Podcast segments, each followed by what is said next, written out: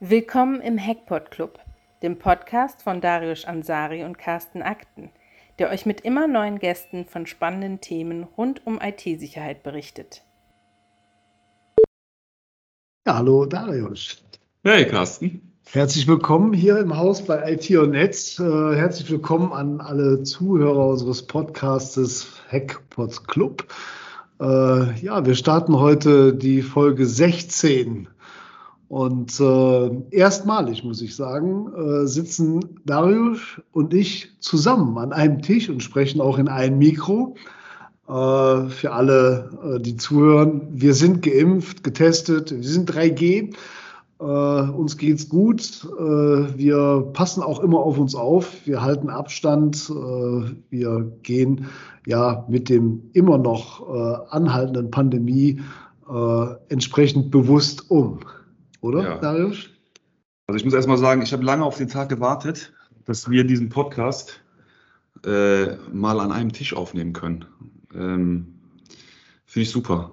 Also äh, ich sollte, ich finde, das sollten wir mal zu, äh, zur Gewohnheit werden lassen. Und vor allem, wenn wir dann Gäste treffen und die zu uns in den Podcast einladen, glaube ich, hat das nochmal eine andere Qualität, wenn man dann auch einfach wirklich zusammensitzt auf einem Sofa, wo mit einer Tasse Kaffee oder einem Bierchen oder einer Zigarre oder einem Weinchen irgendwie dann auch irgendwie gut miteinander gesprochen wird. Ich glaube, das ist echt nochmal eine, äh, ein deutlicher Qualitätsbooster. Also hoffentlich ist das jetzt heute hier der Start für viele weitere Podcast-Folgen äh, in Präsenz.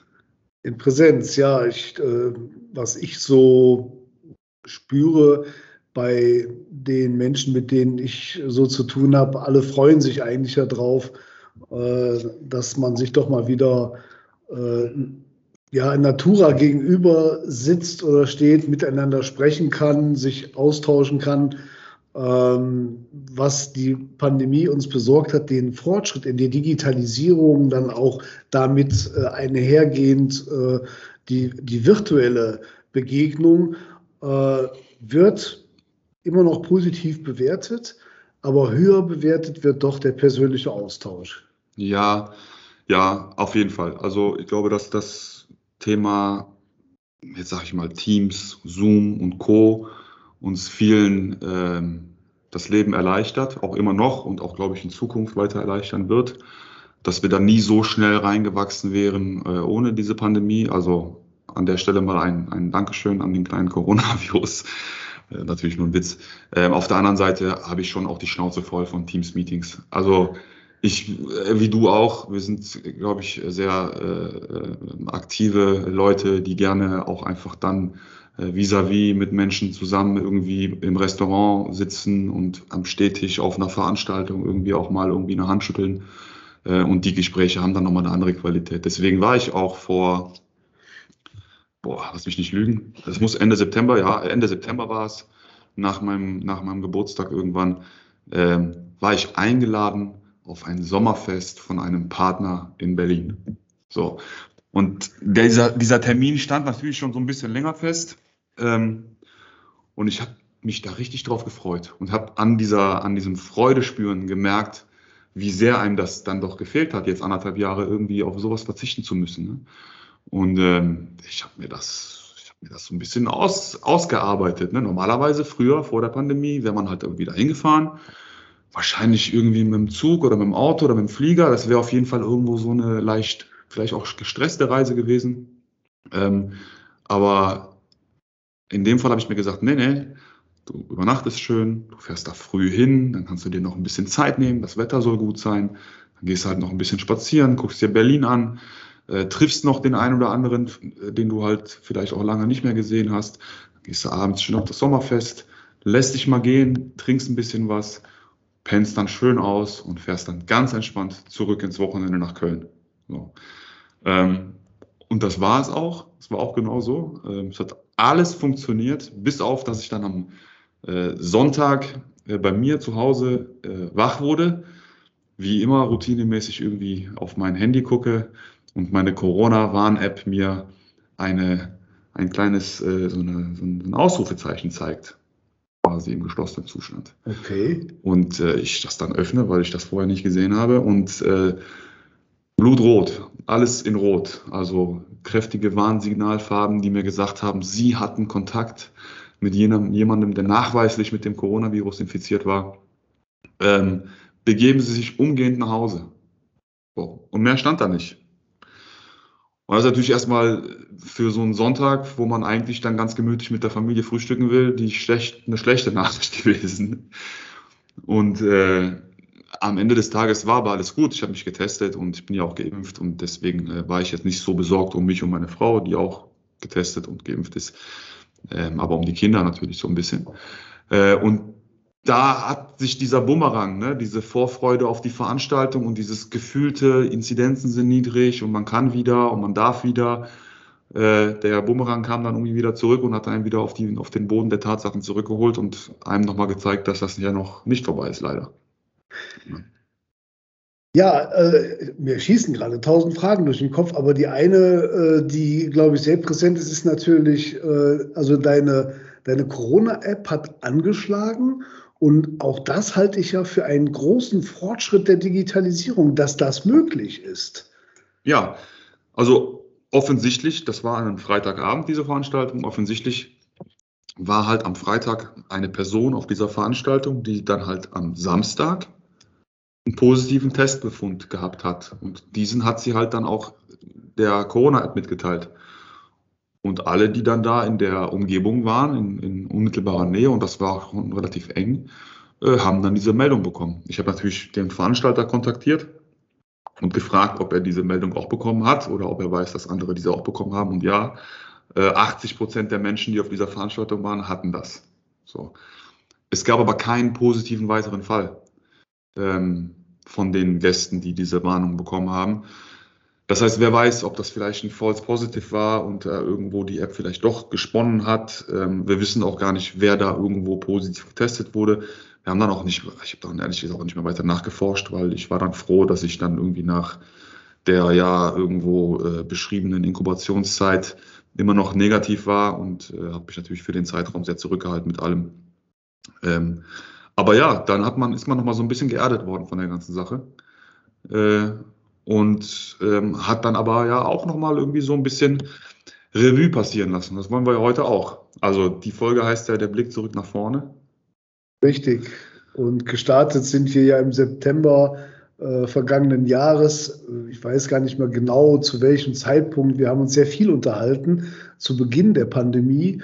Ähm, ja, gerade zum Thema IT-Awareness. Das war immer so unser Hauptthema. Mhm. Blick zu haben auf das, was jetzt passiert äh, in der Fluchtphase ins Homeoffice.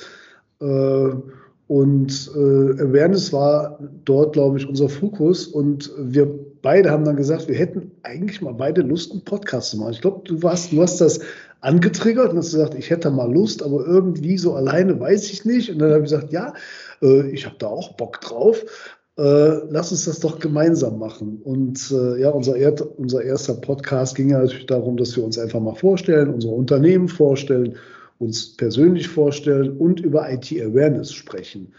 Genau. Also im Prinzip die lose Idee, einen Podcast für Systemhäuser oder Interessierte äh, aus dem Bereich IT, IT-Sicherheit zu machen ne, und irgendwie wertvollen Input zu liefern, um vielleicht auch äh, Ideen Impulse äh, zu geben, aus denen man dann was machen kann. Und äh, da muss man schon sagen, wenn man jetzt mal so zurückguckt, anderthalb Jahre nach Geburt unseres Hackpot-Clubs äh, haben wir jetzt 15 Folgen gemacht. Das ist eine Folge pro Monat, kann man ungefähr sagen. Ne? Und haben da ganz, ganz spannende Gäste dabei gehabt. Und ich hoffe, vielleicht kann man ja auch mal die Hörer um Feedback bitten, irgendwie auf den verschiedenen Social-Media-Kanälen, äh, dass das gut ankommt und dass man da was draus geholt hat ja, das fände ich auch toll, wenn wir Feedback bekommen. Äh, gerne auch in Kommentaren, auch äh, gerne auch Themen, die man sich wünscht. Äh, wir beide, Darius und ich, sind ziemlich gut vernetzt. Wir kennen wirklich sehr viele Systemhauschefs, Hersteller, ähm, IT-Security-Experten. Also glaube ich, kann man rückblickend sagen, auch ein paar haben wir ja kennengelernt. Wir haben äh, ja im zweiten Podcast gleich auch Martin Wundram vorstellen können, der ein anerkannter IT-Forensiker ist und äh, uns dann auch in dem Podcast so ein bisschen erklärt hat, okay, wie geht denn ein IT-Forensiker vor, wenn der böse Fall eingetreten ist? Das heißt, wenn das Netzwerk, der Server, die Infrastruktur gehackt wurde. Ja, also ich fand, also jetzt mal insgesamt, äh, natürlich ist äh, ein Martin Wundram immer ein super spannender Gast, aber jeder, der ja da gewesen ist, ist ja ausgewiesener, sagen wir, absolut Experte aufs, in seinem Fachgebiet. Ähm, und das hat, das hat äh, absolut Spaß gemacht. Und man hat, man hat, also ich habe immer sehr mit dem Ohr quasi am Lautsprecher gehangen. Das musste ja dann der Lautsprecher sein in dem, in dem Fall. Und habe das aufgesogen und auch für mich die ein oder andere Idee aus den Themen entwickelt. Ne? Also man muss ja, man muss ja immer gucken, dass man, äh, ich sag mal, den, den dritten Schritt plant, bevor man den zweiten gemacht hat ähm, und so ein bisschen vorausschauend einfach äh, vielleicht das ein oder andere schon kommen sieht, ähm, auf das man dann die entsprechende Antwort und Lösung parat hat. Und äh, das ist ja dann auch unser Job, ne? also deiner und meiner als quasi äh, Lenker äh, von Unternehmen, die ja auch, ich sag mal, zum, zum Ziel haben, innovativ zu sein ne? und äh, Probleme zu lösen ähm, auf sehr effektive Art und Weise. Und da haben mir die Gäste definitiv beigeholfen. Also für mich hat unser Podcast schon mal das ausgewirkt, was ich mir vorgestellt habe. Ja, ähm, für mich definitiv auch. Äh, interessant ist ja, dass wir viele Experten da hatten, aber immer unterschiedliche Themen. Ja. Also wir hatten auch ein aktuelles Thema, äh, also zum damaligen Zeitpunkt im September vergangenen Jahres. Äh, da hatten wir ja äh, den Hackerangriff auf die Uniklinik Düsseldorf. Mhm. Und da durften wir Manfred Hausmann, der mein Geschäftsführerkollege hier im Haus bei der IT und Net ist und äh, der sich ja explizit auch mit IT-Forensik äh, der Unternehmen auditiert, der im Bereich Pentest, Pen, Pentesting ein Experte ist äh, und ja, der in Gesprächen bei den Kunden dann immer schaut, wo ist die Wunde und äh, wo müssen wir Maßnahmen ergreifen, äh, um einfach das Netzwerk sicher zu machen. Es war auch ein spannender Podcast. Ja, auf jeden Fall. Auf jeden Fall. Ähm, und für mich hat sich schon so im September ähm, relativ klar gezeigt, also ich meine, ich weiß jetzt nicht, ob ich damit alleine gewesen bin, aber im März, als das Ganze so losging und so die ersten großen Einschränkungen kamen, beziehungsweise davon gesprochen wurde, habe ich Angst gehabt. Also ich habe mir Sorgen gemacht um das Unternehmen, um die Gesundheit äh, meiner Familie, meiner Freunde und so. Und dann hat man natürlich auch irgendwelche, also ich habe zumindest auf jeden Fall Notfallpläne geschmiedet. Ne? Was passiert denn jetzt, wenn ich bis Jahresende keinen einzigen Euro Neuumsatz generiere und dann auch noch irgendwie 50 Prozent der Kunden kündigen, die wir am Start haben. Was passiert dann? Also wie lange halte ich das jetzt hier durch, ohne irgendwelche Staatshilfen zu beantragen zum Beispiel? Aber im September war dann klar, dass diese Pandemie offensichtlich ähm, ein Booster sein kann. Also bei uns war es dann am Ende genau umgekehrt. Also wir haben deutlich mehr draufgepackt ähm, als im Jahr davor, was schon ein Rekordjahr war.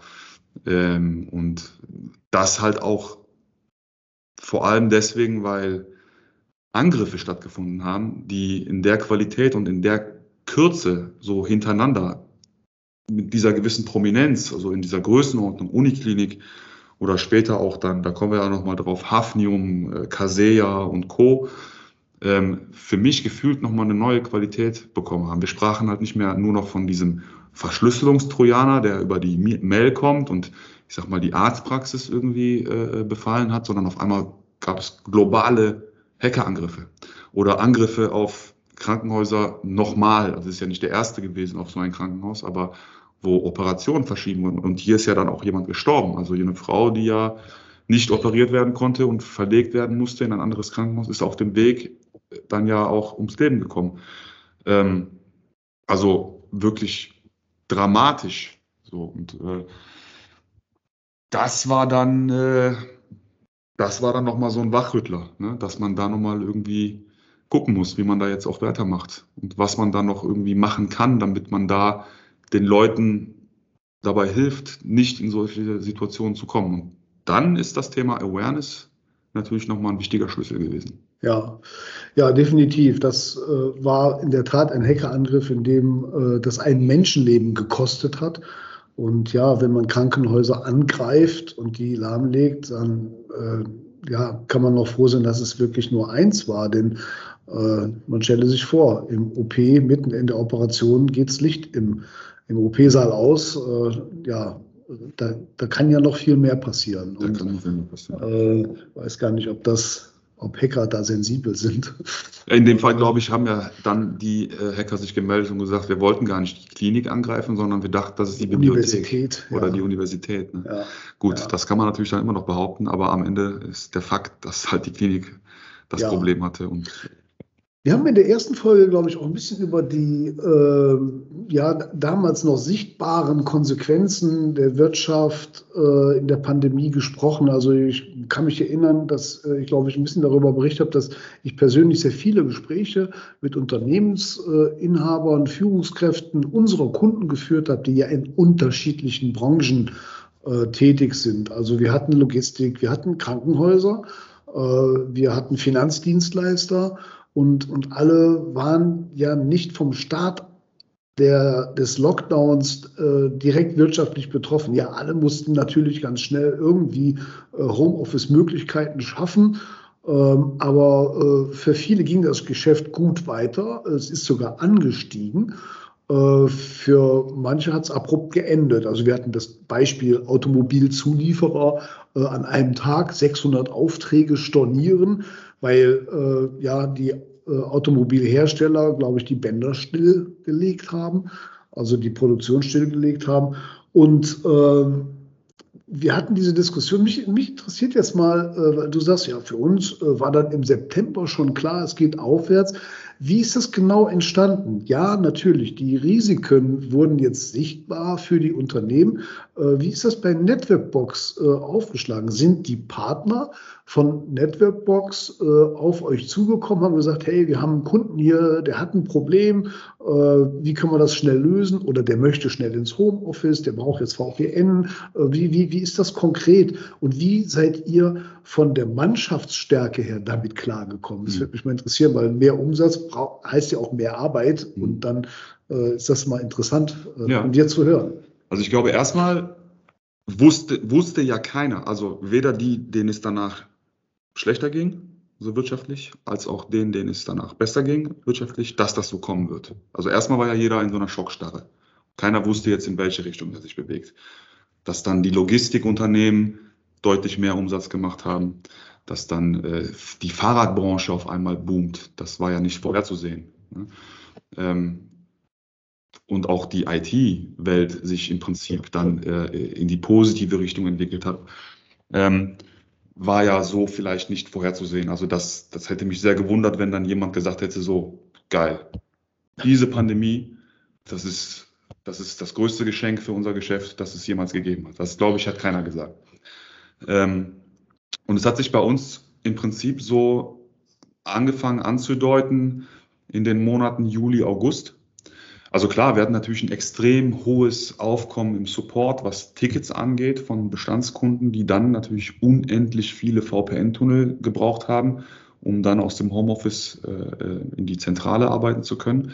Das war ein Kraftakt. Da haben wir da mussten wir rotieren. Da konnten wir auch ehrlich gesagt unsere Reaktionszeiten, die wir normalerweise so auf 15 bis maximal 20 Minuten haben, nicht mehr einhalten. Aber das Verständnis dafür war dann auch Gott sei Dank da.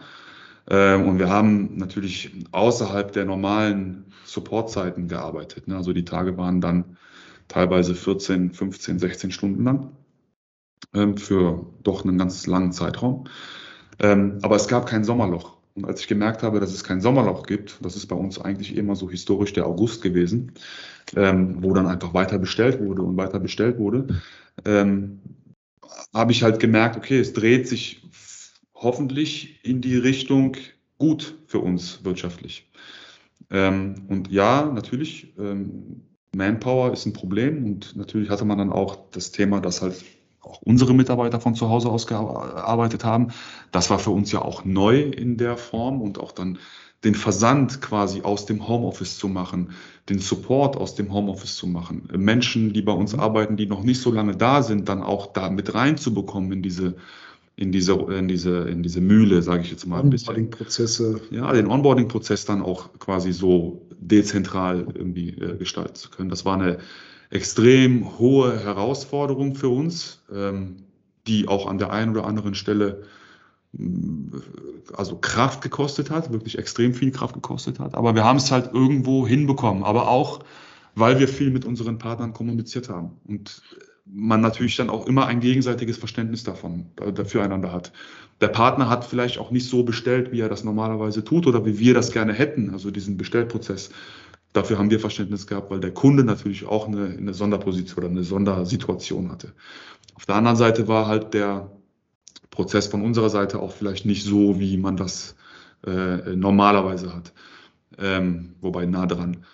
Ähm, aber es war anstrengend, es war äh, kräfteraubend und wir hatten natürlich auch Krankheitsfälle, die man dann äh, auffangen musste. Und irgendwie, frag mich nicht wie, haben wir es hinbekommen. Also es ist, äh, es ist, es ist halt einfach gut funktioniert. Aber ich äh, glaube, dass das ja fast in jedem IT-Unternehmen der Fall gewesen ist. Also ich kenne kein einziges Unternehmen, das gelitten hat also wirtschaftlich gelitten hat in der, in der Pandemiezeit. Wir hatten ja uns auch unterhalten, es war bei euch ja auch erstmal diese, diese Schockstarre und man weiß jetzt nicht, in welche Richtung es geht und man fängt an, schon die Formulare für Kurzarbeit auszufüllen und ne, man hat dieses ganze, diesen ganzen Prozess da drin. Das zeigt ja auch, dass man sich Sorgen macht. Ne? Aber das geht dann ja irgendwie dann doch irgendwie, ging das dann in die andere Richtung. Ne? Also man ist ja dann Richtung Erfolgsstraße abgebogen. Ähm, wie war das bei euch? Ja, wir haben ja einen anderen Fokus. Äh, insofern sind wir ein bisschen anders aufgestellt. Wir, ähm, haben, wir bieten ja Managed Services an. Und Managed Services war natürlich äh, stark gefragt und auch stark gefordert. Ist äh, auch klar, wenn, wenn sich da an der Kunden, am Kundenpunkt etwas ändert. Also die Mitarbeiter sitzen jetzt nicht nur im Büro und arbeiten in ihrer gewohnten Umgebung ohne Veränderungen, dann ist das äh, etwas für uns, da haben wir relativ Ruhe. Dann schauen wir auf die Infrastruktur, was verändert sich da, äh, müssen wir da proaktiv werden, was ist zu tun beim Kunden vor Ort oder an dem System. Wenn die Mitarbeiter natürlich jetzt das Büro verlassen und von zu Hause arbeiten, ja, dann kriegt man viel mehr Anrufe. ja, mein Internet funktioniert nicht und du weißt auch, die Problemstellen dann auf dem Wege von dem Homeoffice zum Server, die sind sehr unterschiedlich. Das kann die Strecke sein, das kann die Firewall am und im Unternehmen sein, das kann die Firewall zu Hause sein. Da gibt es ganz verschiedene Möglichkeiten und da hat natürlich ein Servicepunkt schon alle Hände voll zu tun, dann eben auch dann für unsere Service-Mitarbeiter sind das völlig veränderte äh, Herausforderungen. Äh, diese Fragen kommen ja ansonsten gar nicht bis selten. Ähm, wir haben das Geschäft äh, etwas mehr in diese Richtung, hat sich automatisch mehr in diese Richtung gedreht. Was wir verloren haben oder wo wir ein großes Loch hatten, war das Thema Infrastruktur. Weil natürlich einige Kunden gesagt haben, also eine Investition in einem fünf- oder sechsstelligen äh, Höhe die stellen wir jetzt gerade mal zurück, weil haben wir jetzt gerade mal ganz andere Probleme. Äh, wir hoffen, ihr als IT-Dienstleister bekommt unsere vielleicht ähm, etwas äh, in die Tage gekommene Infrastruktur in den Griff und ihr erhaltet das alles gut, schaut gut drauf, aber neu investieren tun wir jetzt nicht. Also insofern ist unser Projektgeschäft natürlich eingebrochen. Äh, aber wir hatten genug zu tun für die Mitarbeiter, die im Projektgeschäft tätig sind, äh, eben andere Aufgaben zu übernehmen und unsere Kunden dazu unterstützen. Ja, natürlich haben wir alle Register gezogen. Wir haben geschaut, okay, äh, müssen wir Kurzarbeit machen, müssen wir staatliche Hilfen beantragen und dergleichen. Ähm, Gott sei Dank, toi, toi, toi, ja, brauchten wir das nicht. Mhm. Ähm, ja, also großen Schaden hat das in der betriebswirtschaftlichen Hinsicht nicht verursacht. Ähm, manchmal mache ich mir Gedanken, ob äh, Mitarbeiter nicht genauso wie wir äh, jetzt hier gerade sagen, ja, das ist aber viel schöner, dass man mal zusammensitzt. Äh, und die lange Zeit im Homeoffice, die hat äh, ja im Bereich des Betriebsklimas, was man als Unternehmen ja auch immer bemüht ist, gut zu halten, aber wo natürlich auch alle Mitarbeiter aktiv mitwirken müssen und können, wenn sie denn zusammen sind. Äh, das hat nach anfänglicher Euphorie, wie toll es ist, von zu Hause zu arbeiten und wie klasse es funktioniert, mit Teams sich, äh, mit Teams zu kommunizieren, äh, das hat sich dann irgendwann doch etwas leider schlecht entwickelt. Ja, bei uns auch. Jetzt fällt mir auch gerade nur ein, ich habe deine eigentliche Frage eben auch noch nicht ganz beantwortet. Was war jetzt der Trigger für die Kunden bei uns zu bestellen? Vielleicht das nochmal äh, kurz, äh, habe ich so ausgeholt und dann die eigentliche Frage vergessen, fällt mir gerade auf. Ähm, und die Antwort ist, ich weiß es nicht.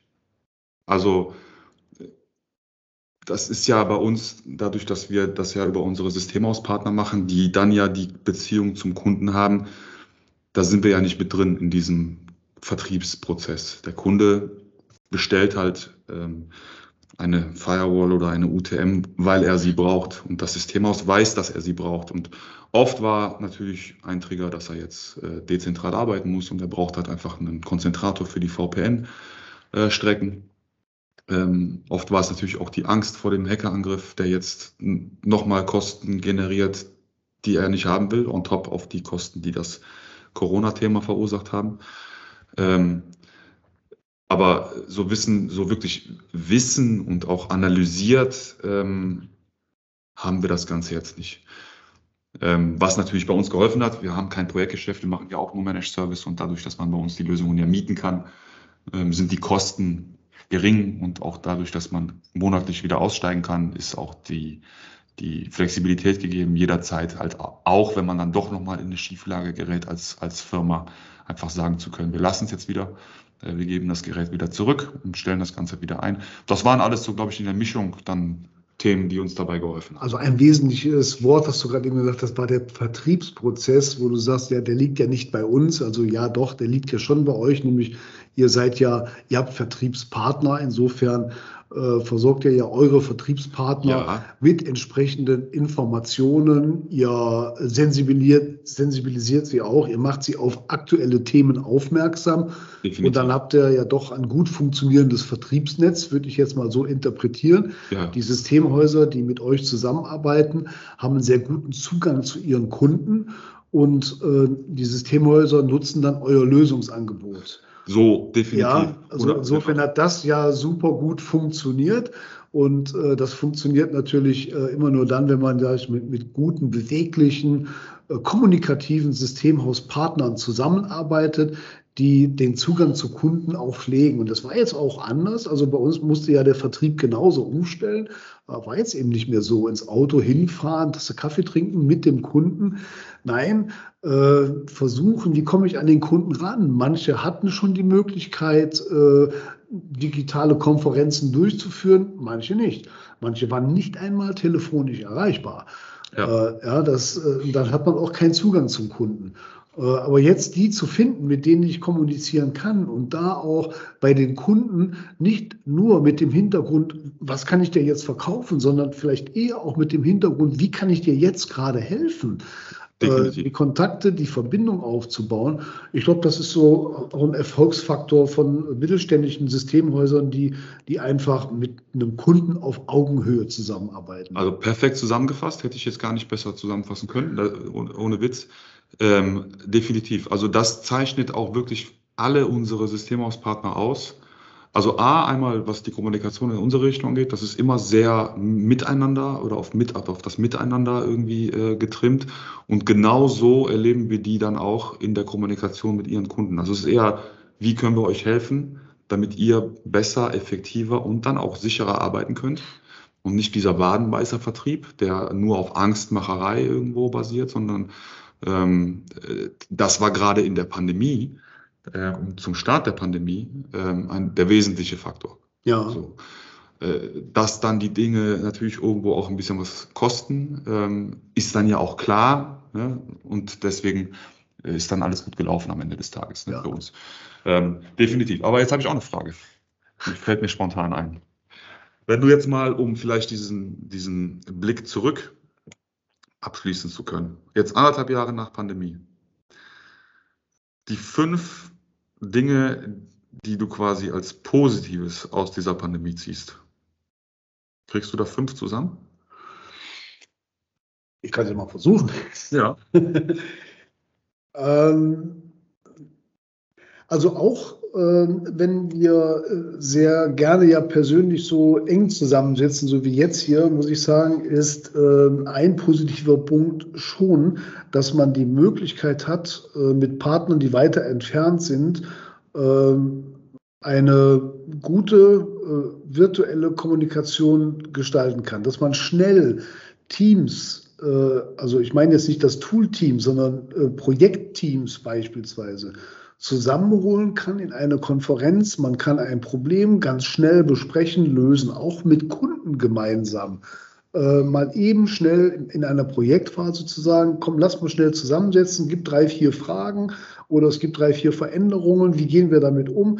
Schnell zusammenfinden, gut kommunizieren, schnelle Entscheidungen treffen. Da muss ich sagen, hat die Pandemie uns schon, äh, schon dabei geholfen, diese digitalen Möglichkeiten, die wir ja vorher auch hatten, ja. dann jetzt auch wirklich effizient zu nutzen. Also auch heute würde ich noch sagen, ja, ich würde mir schon sehr wohl überlegen, ob ich jetzt nach München fahre mit dem Auto oder ob ich den Kunden, der in München sitzt, ich da vielleicht doch lieber per Teams mal eben anwähle und mit ihm ein Face-to-Face-Gespräch führe äh, und äh, ob das nicht genauso oder sogar effizienter ist. Ähm, da kommen wir gleich. Äh, so der zweite Vorteil der Pandemie. Ich glaube, äh, ja, es wird heute sehr viel über Klimawandel diskutiert. Ähm, auch wenn die äh, Luftfahrtindustrie, sage ich mal, sicherlich ganz große Schäden hatte und ich manchmal Zweifel habe, ob die wieder auf das Niveau kommen wie vor der Pandemie. Ich würde es denen wünschen. Ähm, auf der anderen Seite, glaube ich, äh, hat das schon ein bisschen äh, uns unterstützt, das Klima zu verbessern. Also äh, wenn ich allein an die, die Staus denke, äh, auch äh, Autostaus, die wir hier in Düsseldorf haben, wenn ich von Mönchengladbach nach Düsseldorf fahre, ich hatte immer einen Stau von äh, gefühlt zwischen fünf und zehn Kilometern.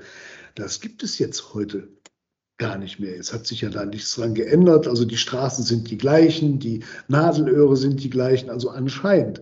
Also äh, diesen zweiten Punkt setze ich jetzt mal in Klammern, weil ich hatte das die Frage bezogen auf natürlich unser Geschäftsleben auf unser Geschäftsleben. Okay. Aber ja, natürlich, also absolut. Ähm, ja, jeder, das ist so wie, wie, äh, wie im richtigen Leben, sage ich mal. Äh, alles, was, was Vorurteile hat, hat auch Nachteile. Ähm, wenn ich sage, ja, ich finde Videokonferenzen, ähm, auch Meetings mit Herstellern oder Meetings von Herstellern äh, finde ich gut, dass man die Möglichkeit hat. So ist das ein Vorteil. Auf der anderen Seite äh, der direkt, das direkte Netzwerken, äh, das, das leidet dann darunter, aber das da auswählen zu können, glaube ich, das ist schon ein erheblicher Vorteil. Ja. Ähm, ja, also auf unser Geschäft gesehen, ja, wir haben, glaube ich, schon, man merkt eben auch im Geschäft den Antrieb, der Kunden, ähm, sich mehr mit den Themen Cloud auseinanderzusetzen. Äh, also wirklich eigene IT zu migrieren, zu transferieren in Cloud-Rechenzentren, die Diskussionen äh, mit Kunden darüber zu führen, das fällt heute teilweise leichter. Also viele Vorbehalte äh, lösen sich gerade auf, weil die Kunden merken, ah, Mensch, wäre ich in der Cloud gewesen, dann hätte dieser Prozess mobiles Arbeiten, Homeoffice viel einfacher funktioniert. Und das auch alles mit einer höheren Sicherheit. Also ja, ich glaube auch, dass Kunden sehr äh, sensibilisiert wurden, also auch als Vorteil Richtung Security.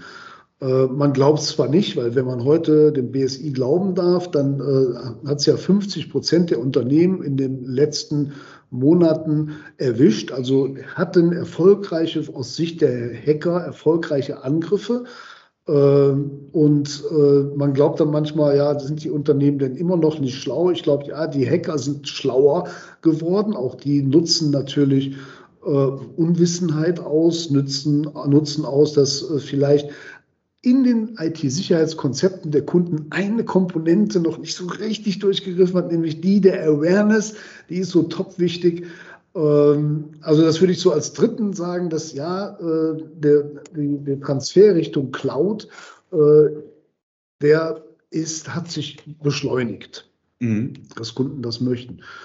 Äh, also du wolltest fünf Punkte haben. Vielleicht fallen mir später noch einer so. Ich kann ja vielleicht noch mal einen Gerne, ja, ergänze. ergänzen. Ähm, ich glaube, dass wir, dass wir jetzt vorbereitet sind. Ich glaube, ich habe leider die Befürchtung, dass das vielleicht nicht das letzte Mal gewesen ist, dass wir noch mal in so eine Situation kommen. Und jetzt hat man sowas schon mal erlebt. Das ist im Prinzip wie mit dem Erdbeben. Also das erste Er- Erdbeben, was man jemals irgendwie festgestellt hat, hat halt erstmal alle Häuser zu Staub vernichtet. Und dann hat man überlegt, okay, Mann, wenn das nochmal passiert, vielleicht bauen wir die Häuser anders, so dass die so ein Erdbeben auch verkraften können, ohne dass dann die ganze Welt wieder zusammenbricht. Ähm, und ich glaube, so ein Stück weit, da spielt das natürlich mit der Cloud jetzt sehr gut rein, ähm, ist das so. Wir müssen darauf vorbereitet sein, dass halt zu jedem Zeitpunkt alle wieder nach Hause müssen. Ne? Also das ist jetzt dann halt keine Überraschung mehr. Und es gibt dann auch nicht mehr diesen Lerneffekt, den wir alle gehabt haben, ne? wie geht das jetzt und so. Das haben dann alle ja schon mal gemacht. Dann im Prinzip ja nichts Neues mehr. Ich glaube, das ist ein großer Vorteil. Ähm, und damit verbunden auch die Möglichkeiten, ähm, und das spielt so ein bisschen in deinen ersten Punkt rein, ähm, dezentral auch Dienstleistungen erbringen zu können. So, mit allen Vorteilen und aber auch Nachteilen, die das dann hat natürlich. Aber jetzt mal Vorteile. Wir sparen ja auch Geld, weil wir unter Umständen Bürofläche sparen können. Was mir eben erzählt, ihr habt ein bisschen was abgemietet zum Beispiel. Ne? Viele haben ja jetzt im Prinzip aus dieser Pandemie heraus ja auch ähm, den Vorteil erkannt, dass durchaus Mitarbeiter lieber zu Hause arbeiten und vielleicht auch von zu Hause aus sogar noch besser arbeiten, als sie das vom Büro aus ähm, getan haben. Äh, Fachkräftemangel, um da vielleicht mal eine Brücke zu bauen zu dem Thema, was wir gleich nochmal besprechen wollen. Ähm, der Carsten Vossel, den hatten wir bei uns mal zu Gast, ähm, mit, seinem, mit seinem Systemhaus, hat ja auch das Thema Fachkräftemangel. Der ist jetzt quasi durch dieses ganze Thema Corona-Pandemie und dezentrales Arbeiten ähm, und dem Feststellen, dass das funktioniert, dazu übergegangen, Menschen einzustellen, die gar nicht mehr in Berlin sitzen, sondern die sitzen in Düsseldorf, die sitzen in Hamburg.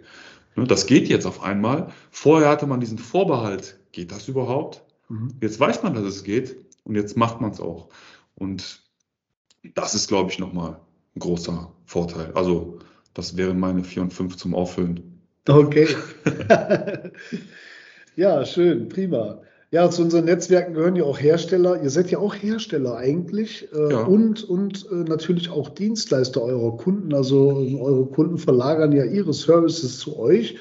Ähm, und äh, wir haben aber auch andere Hersteller mit dazu äh, in den Podcast reinnehmen können. So äh, zum Beispiel den, den Rüdiger Trost. Äh, Das war natürlich großartig von dir, Carsten. Äh, da bin ich dir auch sehr dankbar für, dass du den äh, Rüdiger eingeladen hast, weil was unsere Partner vielleicht wissen, aber die Zuhörer, die noch keine Partner bei uns sind, dann vielleicht nicht. Nach diesem Podcast, wo ich Rüdiger zum ersten Mal kennengelernt habe, ist eine sehr fruchtbare äh, Geschäftsbeziehung entstanden zwischen der Firma Networkbox und äh, F-Secure. Und zwar nicht nur in Deutschland und Europa, sondern weltweit. Ähm, das heißt, äh, mittlerweile ähm, arbeiten, glaube ich, alle Standorte äh, mit, mit F-Secure zusammen. Und ähm, ich würde mal, wenn man sich die Zahlen anguckt, sagen, dass das ganz gut läuft. Also danke nochmal. ja, super. Ja, sehr gerne. Das ergibt sich halt aus Netzwerken. So ist ja, das, ja. Ganz genau. Ja, äh, und ich glaube, die Überschrift von Rüdiger, die war die menschliche Firewall. Das finde ich immer ganz interessant. Ich weiß gar nicht, ob er es von mir hat oder wie das, äh, mein Spruch, äh, ob wir den als Titel für, für den Podcast genommen haben. Weil ich sage ja auch immer, die beste Firewall ist der Mitarbeiter selber Jo. oder der IT-Benutzer selbst, um da wieder die Brücke zu schlagen zur IT-Awareness. Denn überall, wo ich nicht draufklicke, äh, habe ich nicht das Risiko, in irgendeine Falle zu tappen und mir irgendeinen Schadcode auf mein System zu laden. Ja, Äh, ja, also interessante Diskussion und äh, wir hatten dann ja den, äh, ah, wir haben auch Kunden dabei gehabt im Podcast. Ja den Chris Kernter zum Beispiel von der ZDG. Genau, ja. Also wir haben eigentlich die ganze Kette durch. Ne? Wir hatten Kunden, wir hatten Hersteller, äh, wir selbst als Systemhaus, wir hatten auch äh, jemand aus der Systemhaus-Kooperation, den Vorstand von der Synaxon. Ja, Äh, mit einem Autor, eine Autorin, Entschuldigung, ja, die ja dann, äh, das, da frage ich mich immer noch, was das für ein Zufall ist, dass man quasi am Tag der Pandemie ein Buch veröffentlicht, das heißt von Null auf Homeoffice. Ja, krass. Äh, Ne? Das ist ja unfassbar. Ähm, ja, wir hatten aus der Versicherungsbranche, hatten wir den Holger Hegemann, wir hatten den Sascha Kessel dabei, auch total spannende Themen, die sich ja auch, also wo sich das Thema Versicherung ja gerade in Bezug der Pandemie auch nochmal auf ein neues Level äh, gehoben hat. Auch dann aufgrund der ja, äh, ähm, gestiegenen Anzahl an, an Sicherheitsvorfällen, die natürlich für eine Versicherung eher nicht so gut sind, weil sie das ja dann auch bezahlen müssen. Das heißt, für das Geschäftsmodell Cyberpolice äh, entwickelt sich für die Versicherung selbst ähm, oder entwickelte sich in eine schwierige Richtung und deswegen sind die Auflagen jetzt sehr, sehr hoch für Unternehmen, die so eine Police beantragen. Ähm, total spannend, also was da so alles passiert ist. Und ja. zu fast allem hatten wir einen sehr interessanten Gast dabei. Also echte Hacker haben wir auch gehabt. Ne? Also wir hatten, Thorsten, äh, wir, wir, hatten einen Thorsten Hünke dabei. Und äh, für, für, mich ist auch, Entschuldigung, wenn er zuhört und dem jetzt widerspricht, will ich nicht hoffen, Marc Semmler. Für mich auch so ein klassischer Hacker-Typ, würde ich sagen, obwohl er arbeitet natürlich sehr stark auch an Standards, auf der, auf der guten Seite erstmal das und dann Standards, möglich, dass Unternehmen ein sicheres IT-Sicherheitsmanagement aufbauen können. Äh, und äh, Thorsten Höke hat uns natürlich hier auch schon, äh, ja, der hat mal in die Trickkiste gepackt und hat uns mal reinschauen lassen, wie Hacker so arbeiten. Und das ist schon mordsmäßig interessant und teilweise auch beängstigend, oder?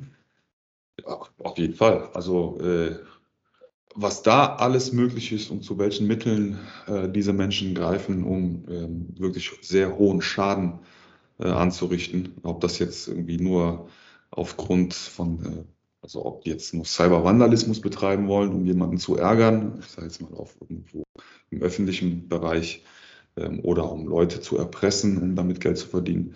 Ähm, es bleibt kriminell und die, die, die Möglichkeiten, die mittlerweile gegeben sind, sind erschreckend hoch.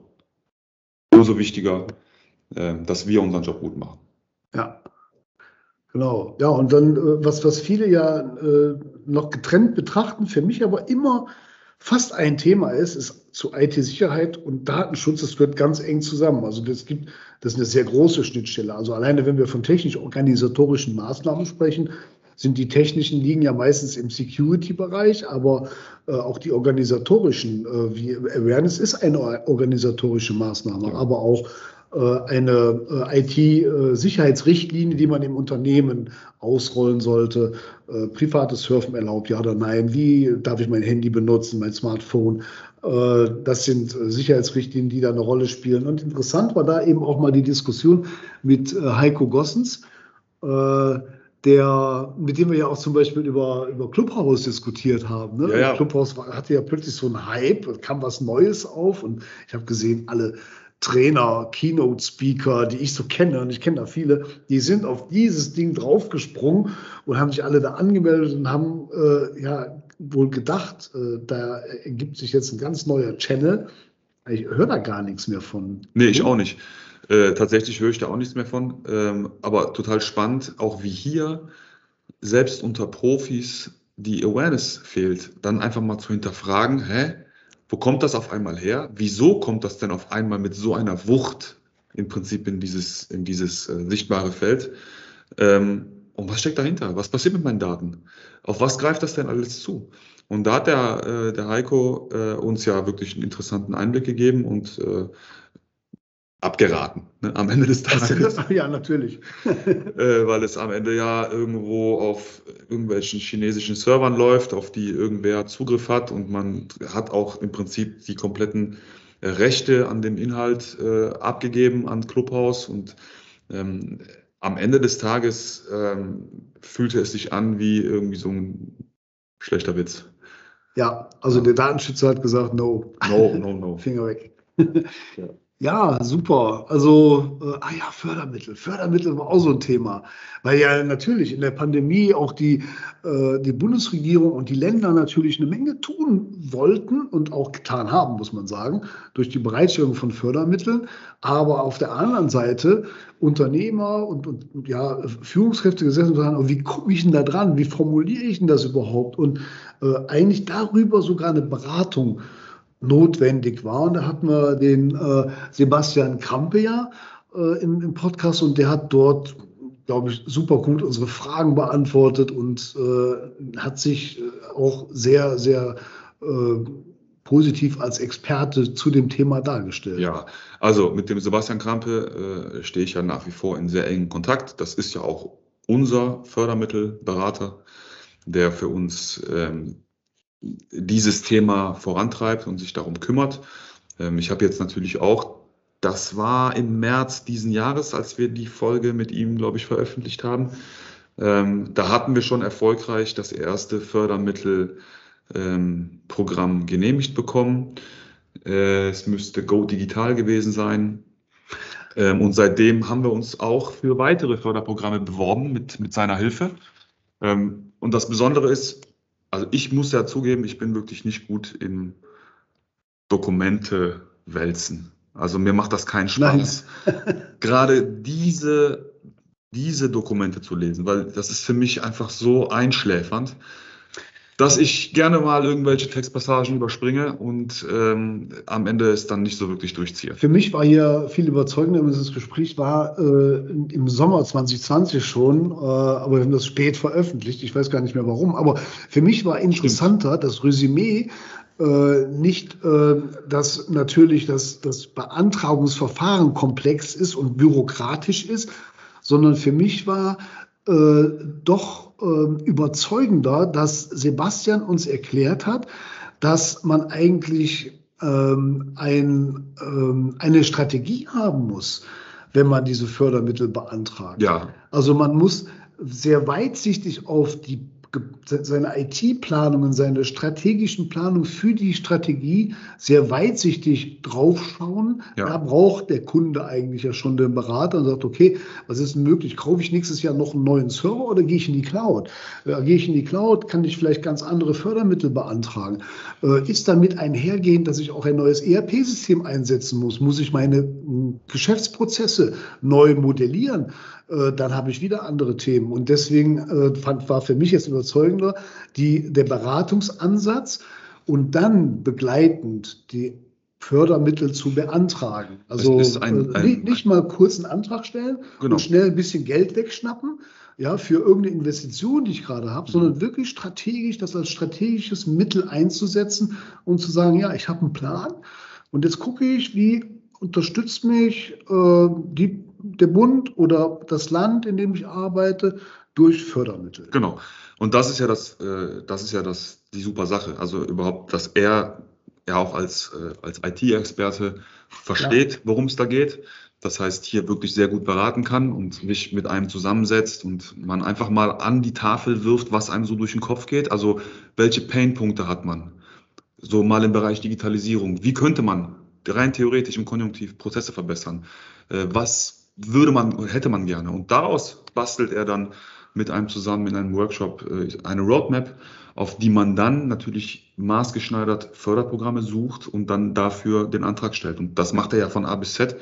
Äh, der gute Mann hat im Prinzip Fördermittel as a Service äh, erfunden. Und das ist ähm, eine Sache, die ich, ich mit meinem Unternehmen nicht mehr missen will. Ja. Also super, wirklich super. Ja, jetzt haben wir einfach mal so zurückgeschaut und was, was sind denn jetzt so, äh, was sind denn jetzt gerade so unsere Herausforderungen? Was, welche siehst denn du? Äh, ja, wir waren ja eben essen und haben ja schon mal ein bisschen gequatscht und uns ja auch mal so einfach ausgetauscht über Dinge, die jetzt äh, nicht so wirklich in den Podcast gehören. Aber ähm, ich glaube, dass wir beide und auch der Rest der IT-Systemhauswelt ein großes gemeinsames Problem haben und das ist der Fachkräftemangel. Also ich muss auf Holz klopfen. Ähm, wir haben bis jetzt immer dann, wenn wir jemanden gebraucht haben, auch jemanden bekommen. Ähm, auch dieses Jahr haben wir ähm, noch mal ein paar Leute einstellen können und ich habe für mich das Umschulungsprogramm der Agentur für Arbeit entdeckt. Ähm, das finde ich total interessant. Ähm, und zwar äh, für die, die es nicht kennen, es läuft so, dass ähm, erwachsene Menschen, die irgendwann erkannt haben, dass das, was sie gerade tun, nicht das ist, was sie auch noch bis zum Rest des Lebens tun wollen, die Möglichkeit bekommen, eine Umschulung zu machen. Viele gehen aus Interesse, aus privatem Interesse oder auch einfach aus dem Grund, dass sie da ihre Zukunft drin sehen, aus welchem Grund immer, ähm, in die Fachinformatik, also in die Umschulung zum Fachinformatiker für Systemintegration. Ähm, die Agentur für Arbeit sponsort das, nachdem man ein kleines Assessment Center absolviert hat. Also es kann jetzt nicht einfach jeder irgendwie sagen, ich möchte jetzt Fachinformatiker werden. Das wird dann nochmal so ein bisschen vorqualifiziert, ob man überhaupt dafür geeignet ist. Und wenn man dafür geeignet ist, dann wird man einem äh, Träger zugewiesen, der dann eine schulische Umschulung mit einem macht. Das sind dann Lehrer, Ausbilder, die äh, in, in der Theorie den Leuten den Stoff vermitteln. Und während dieser ja verkürzten ähm, Ausbildungszeit von äh, 24 Monaten absolvieren diese Menschen drei Praktika a zwei Monate in einem Betrieb.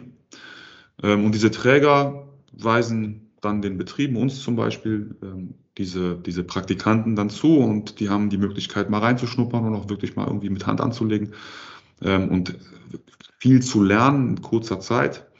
Ähm, und wir hatten bis jetzt sehr oft sehr gute Leute bei uns, die wir dann auch nach dem dritten Praktikum übernommen haben. Ähm, an der Zahl mittlerweile fünf Mitarbeiter, die aus diesem, aus diesem Bereich kommen. Äh, einer von denen äh, ist mittlerweile Leiter des First Level Supports. Also das sind, das sind, das sind vor allem Leute, die das so als letzte Chance erkannt haben und das wirklich auch zeigen und daran ziehen und wirklich ja, Aus, aus ihren äh, Berufen, die sie vorher hatten, eben auch ganz andere Erfahrungen wahrscheinlich mit einbringen, die dann äh, zum Beispiel in so einer Führungsaufgabe ja. vielleicht sehr nützlich sind.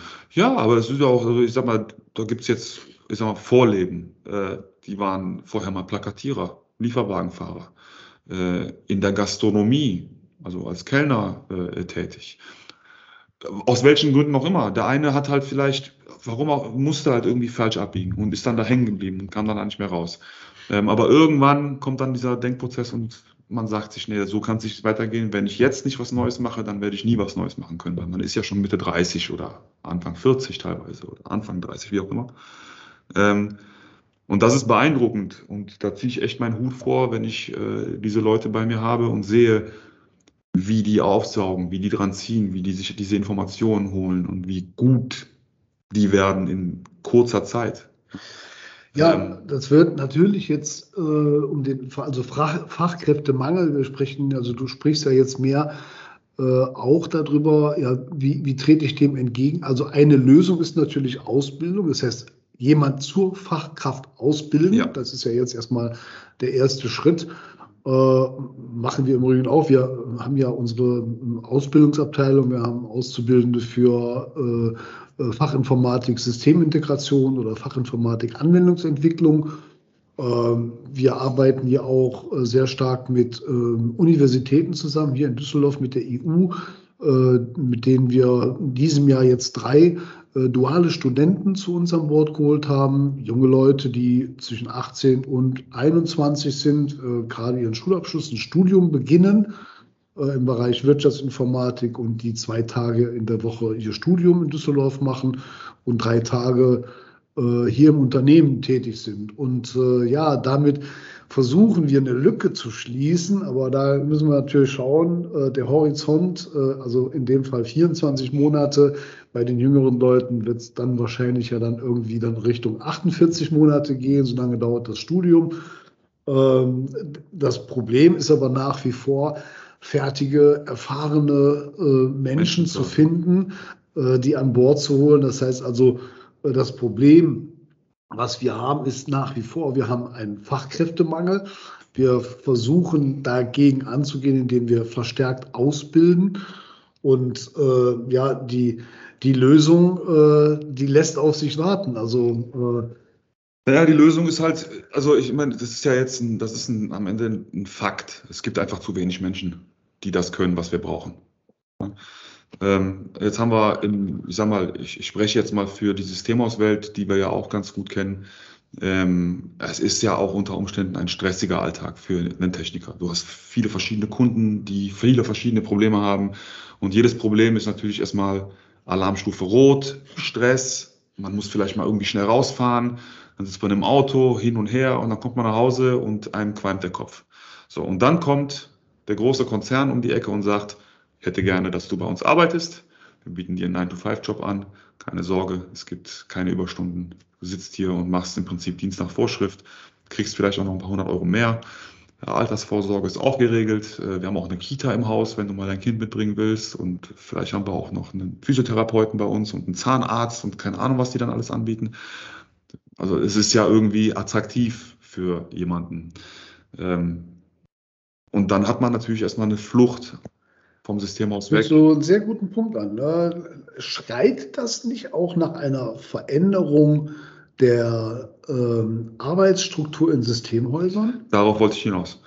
Ähm, das versuchen wir ja auch dann mit unseren Mitteln. Also wir haben jetzt nicht die Mittel, um einen Physiotherapeuten oder einen Masseur bei uns irgendwie äh, im Haus zu haben. Aber es gibt ja viele kleine Annehmlichkeiten, äh, die man schaffen kann für einen Mitarbeiter, um diesen auch an das Unternehmen zu binden. Das sind einmal so Sachen wie, weiß ich nicht, vermögenswirksame Leistungen, äh, weiß ich nicht, ein Fahrradleasing, ein Auto oder so einfache Dinge, ja, ähm, aber auch Freiheiten.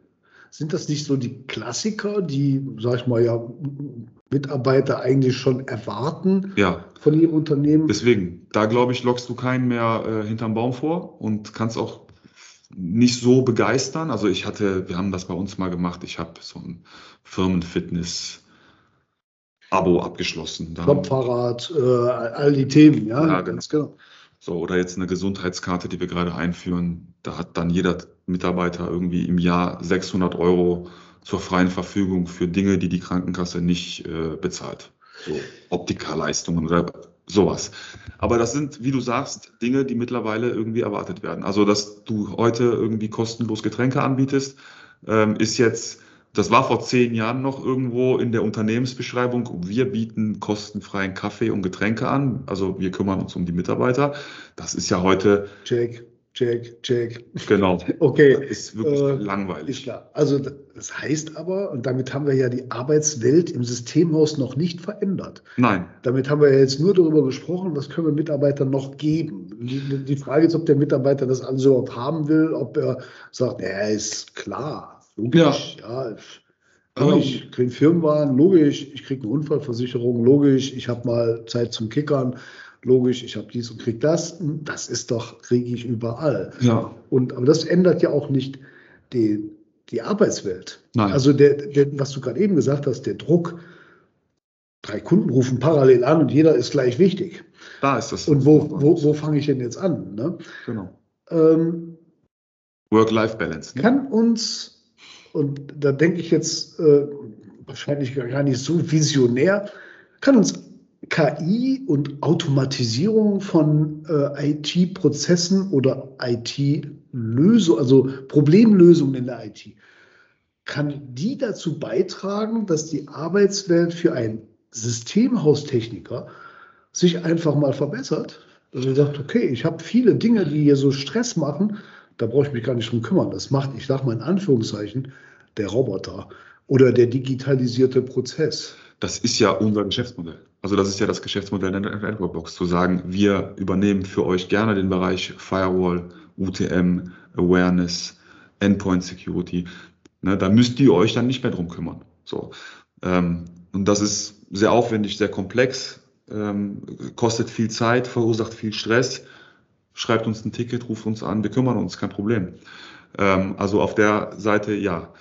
Ähm, aber ich glaube, was uns so ein bisschen abgeht manchmal, ist, dass wir vergessen, dass wir uns in den Mitarbeiter versuchen sollten, hineinzuversetzen. Jeder ist ja unterschiedlich gestrickt. Ne? Und wenn man den Menschen kennt und einfach auch mal ein bisschen individuell auf ihn eingeht, ähm, und ihm dabei hilft, dass seine Arbeit ihm Spaß macht und er halt dann auch abends rausgeht und denkt, er war ein guter Tag, auch wenn er stressig war, aber die Firma ist cool und meine Chefs sind cool und meine Kollegen sind cool. Ich glaube, das ist etwas, womit man jemanden nochmal bindet. Jemandem einfach das Gefühl geben, zu einem Team zu gehören, aus dem er nicht mehr raus will. Wenn du jetzt mal den Fußballverein nimmst, ja, wenn du es dann mal geschafft hast, bei einem der Top-Vereine, egal wo, in der Bundesliga zu spielen, ja, dann willst du ja nicht mehr weg. wenn du ein, ein, jemand bist, der gewisse Wertschätzung erfährt, willst du doch, warum sollst du dann da weg? Wegen 200 Euro mehr oder weniger lebst du nicht besser in der Regel. Ne? Ähm, aber die, den Respekt zu bekommen, die Wertschätzung zu bekommen für das, was du da tust jeden Tag, ich glaube, das ist etwas, was wichtig ist und sich natürlich dann auch mit einem Wachstum eines Unternehmens verliert. Logisch, weil es ist schwer. Du kannst jetzt ja nicht bei 50 Mitarbeitern mit jedem Mitarbeiter jeden Tag irgendwie Kaffee trinken und ihn fragen, wie geht's dir, was machst du, kann ich dir irgendwo helfen, wie geht's deiner Frau, wie geht's deinen Kindern, ach, du hast keinen Kita-Platz, komm, ich versuche dir mal einen Kita-Platz zu besorgen. Das geht ja nicht. Aber bis zum gewissen Level geht das, glaube ich, schon. Ähm, und das ist wichtig. Ist die Herausforderung da auch mit dem Wachstum des Unternehmens eine, ähm, eine engagierte Führungs- und kompetente Führungsschicht mit einzubauen, also neue Führungskräfte äh, zu positionieren im Unternehmen und auch da möglichst nicht nur die fachliche Expertise, sondern auch die Empathie ja, unbedingt. der Führungskraft mit zu bewerten und zu fördern? Super. Also so haben wir das jetzt bei uns auch angefangen äh, umzusetzen. Wir haben neue Führungsebenen eingezogen und die Führungsebene hat zur Aufgabe, wesentlich zur Aufgabe, die Mitarbeiter zu entwickeln. Und um einen Mitarbeiter entwickeln zu können, muss der Mitarbeiter, der entwickelt werden soll, ja auch wollen. So. Und er kann ja nur wollen, wenn er Bock hat. So, das, das ist ja irgendwo alles irgendwo so äh, Harmonie ummantelt. Ne? Ja. Ähm, und ihn, ihn, überhaupt in diesen Zustand dieser, dieses, dieses, dieser Harmonie zu bringen, müssen wir natürlich gewisse Dinge tun. Und meistens reicht es einfach schon, wenn man sich versteht, wenn man einfach weiß, er kommt heute halt halb elf, weil er muss halt erstmal sein Kind irgendwie zum Arzt bringen. Und das ist überhaupt gar kein Thema. Er schreibt halt vorher irgendwie in die Gruppe und sagt, ich habe hier gerade das Problem, ich komme später. Und dann wird gar, der muss er gar nicht fragen, kann das jemand für mich auffangen, sondern ihm wird dann angeboten, dass das für ihn aufgefangen wird. Er braucht sich keinen Stress zu machen. Und okay. diese Sicherheit zu spüren, permanent und diese, diese Rückendeckung zu spüren, bis in die letzte Ebene, also bis in die höchste Ebene, bis zur Geschäftsführung, das ist, glaube ich, was, was gut ankommt. Also wir haben ja jetzt für unseren Podcast im Hackpot Club eigentlich so, das Fokusthema ist ja IT-Sicherheit, aber wir haben ja da drumherum eigentlich immer wieder ganz guten Blumenstrauß an interessanten ja. Themen und Gesprächspartnern gefunden. Ähm, neben Sicherheit, wir werden sicherlich auch zukünftig wieder Experten zum Thema IT-Sicherheit hier dazu holen. Also wir haben auch schon so ein paar auf dem Zettel, glaube ich, ja. äh, wir beide. Aber ein Thema, äh, wäre ich gespannt, ob das bei unseren Zuhörern gut ankommt. Äh, oder zwei Themen wären ja jetzt eigentlich das Thema IT-Fachkräftemangel und äh, Entwicklung von Führungskräften, oder? Ja, auf jeden Fall. Ähm, das sind super spannende Themen. Und ja, warum haben wir so einen Blumenstrauß gebaut? Der hat sich ja mehr oder weniger ergeben. Ne? Ähm, immer mit mit der Frage, wen können wir denn einladen? Und dann hat man gewisse Leute gefragt, die halt irgendwie da im Kontext stehen, aber auf den Punkt gekommen, du kannst IT-Sicherheit ja nur machen, wenn du Personen und Menschen hast, die es können. Und IT-Sicherheit ist halt nicht nur irgendwie der Endpoint, ne?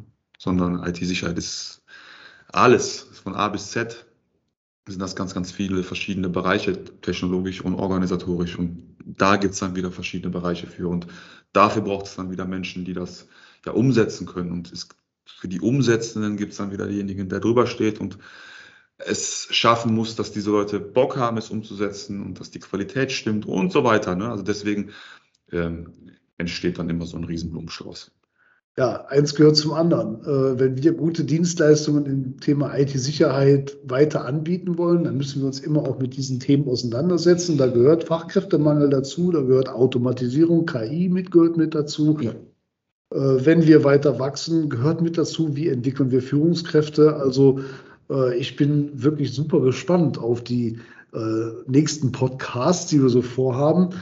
Äh, für heute würde ich sagen, äh, haben wir wieder eine ganze Menge äh, Themen hier auch platziert. Die Rückschau war, finde ich, sehr interessant, aber auch die aktuellen Themen, die wir ansteuern werden. ich sage erstmal an dich Danke, Dario, das schön, dass du hier bei mir warst zu Besuch. Ich komme dann demnächst nach Köln. Ja, Ja. gerne. Äh, und äh, wir führen dieses Gespräch in Köln vielleicht dann auch mit dem Gesprächspartner bei dir im Haus, wenn das passt. Äh, Wohnt derjenige, den du da im Sinn hast, denn in Köln?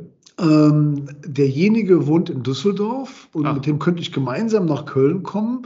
Äh, ich habe aber auch noch einen zweiten, äh, der wohnt äh, in der Richtung Ostwestfalen, aber der ist auch äh, jemand, der viel unterwegs ist, vielleicht wieder mehr als äh, vor wenigen Monaten noch. Und äh, vielleicht kommt er auch nach Köln. Also ich habe, Jederzeit. Also, ja, ist ja schön, ist ja zwischen Köln und Düsseldorf liegen nicht so viele Kilometer. Da können wir uns hier oder da treffen. Ich fand, und ich hoffe, das hört man im, im, im Podcast auch in dieser Folge, dass also gefühlt das Gespräch ein andere, also eine andere Qualität hat, weil man sich einfach wirklich gegenüber sitzt. Ich finde das irgendwie, ich finde, wenn man äh, das über Teams macht, hat man immer diese, man will nicht reinquatschen, aber so unterhält man sich halt wie am Tisch, im Restaurant oder wo auch immer. Äh, und man unterhält sich miteinander. Und bei Teams ist es immer so, der eine redet, der andere wartet. Wenn der eine fertig ist, dann redet der andere. genau. Und ne, so deswegen, aber ja, So, abschließend, äh, heute haben wir meinen Kaffee getrunken. Äh, nächstes Mal trinken wir deinen. Äh, wenn wir es über Teams machen, muss jeder seine eigene trinken. Das ist immer so mein Spruch. Ja. Der einzige Unterschied heute ist, dass jeder seinen eigenen Kaffee trinkt. Äh, wir durften heute gemeinsam genießen, ein super Gespräch führen. Und dann sage ich mal Tschüss und bis zum nächsten Mal. tschüss.